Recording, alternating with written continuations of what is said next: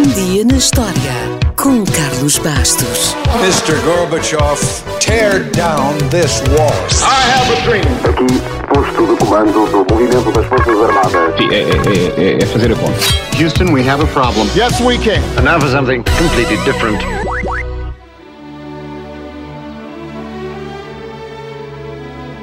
A 6 de novembro de 1860, os Estados Unidos elegeram o seu 16º presidente, que se tornou uma das maiores e mais respeitadas figuras da história americana, Abraham Lincoln. Lincoln foi um presidente que decretou o fim da escravatura, venceu a Guerra Civil e inspirou a democracia moderna. Filho de camponeses, nasceu no Kentucky e começou cedo a trabalhar na floresta e no campo. Perdeu a mãe aos 9 anos e o seu pai viria a casar-se novamente, mas a madrasta foi boa para ele e sempre o incentivou nos estudos. Lincoln teve vários empregos, foi lenhador, trabalhou numa serração, foi barqueiro, atendeu ao balcão e trabalhou nos correios.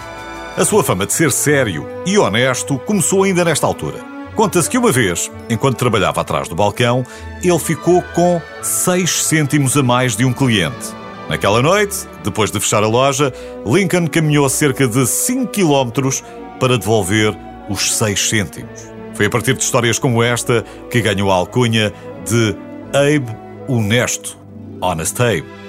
Mas não era um santo e gostava de andar à pera. Entrou em 300 combates e foi derrotado só uma vez. Se não acredita, então, se algum dia visitar o Hall of Fame do wrestling americano, veja lá se não encontra lá a fotografia de Lincoln. Lincoln foi também um grande autodidata. Nas horas vagas, dedicava-se à leitura ou dedicava-se a inventar coisas e a mexer em máquinas. Aliás, mais tarde, viria a ser o único presidente em funções que conseguiu obter uma patente. A sua carreira política começou no então Partido Conservador e foi eleito quatro vezes para a Assembleia do seu Estado. Por essa altura, acabou por se licenciar em Direito e foi um advogado muito popular entre os mais humildes, principalmente em questões de propriedade. Quando finalmente concorreu para o Senado, estava em alta, cheio de moral, mas foi derrotado. Desiludido, afastou-se da política durante cinco anos. Bem, na verdade não se afastou completamente. Os seus discursos e os debates em que era convidado para participar sobre a escravatura tornaram-no ainda mais conhecido e mais popular. Curiosamente, a sua mulher, Mary Todd, tinha vindo de uma família rica que possuía escravos, mas isso não o prejudicou. Antes, pelo contrário. Ajudou então a fundar o Partido Republicano e, poucos anos depois, foi candidato ao Senado, fazendo campanha contra um democrata racista. Hoje, o conceito parece estranho, mas na altura não era.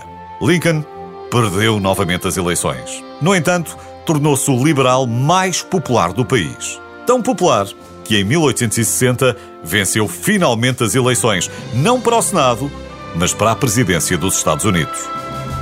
Assim que assumiu o cargo, vários Estados esclavagistas do Sul afastaram-se e formaram os Estados Confederados. A Guerra da Seção era inevitável.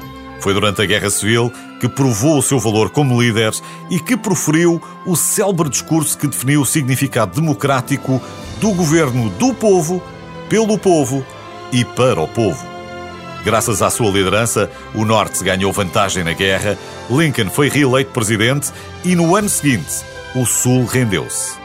Infelizmente, não teve grande tempo para saborear a vitória ou pôr em marcha um programa de educação e de direito ao voto dos escravos libertados, porque foi assassinado nesse mesmo ano. Enquanto assistia a um espetáculo num teatro em Washington, Lincoln foi atingido na nuca por um tiro desferido, ironicamente, por um ex-ator contrário à abolição da escravatura. O seu guarda-costas não estava lá porque tinha ido à sala ao lado durante o intervalo. Uma última ironia para terminar.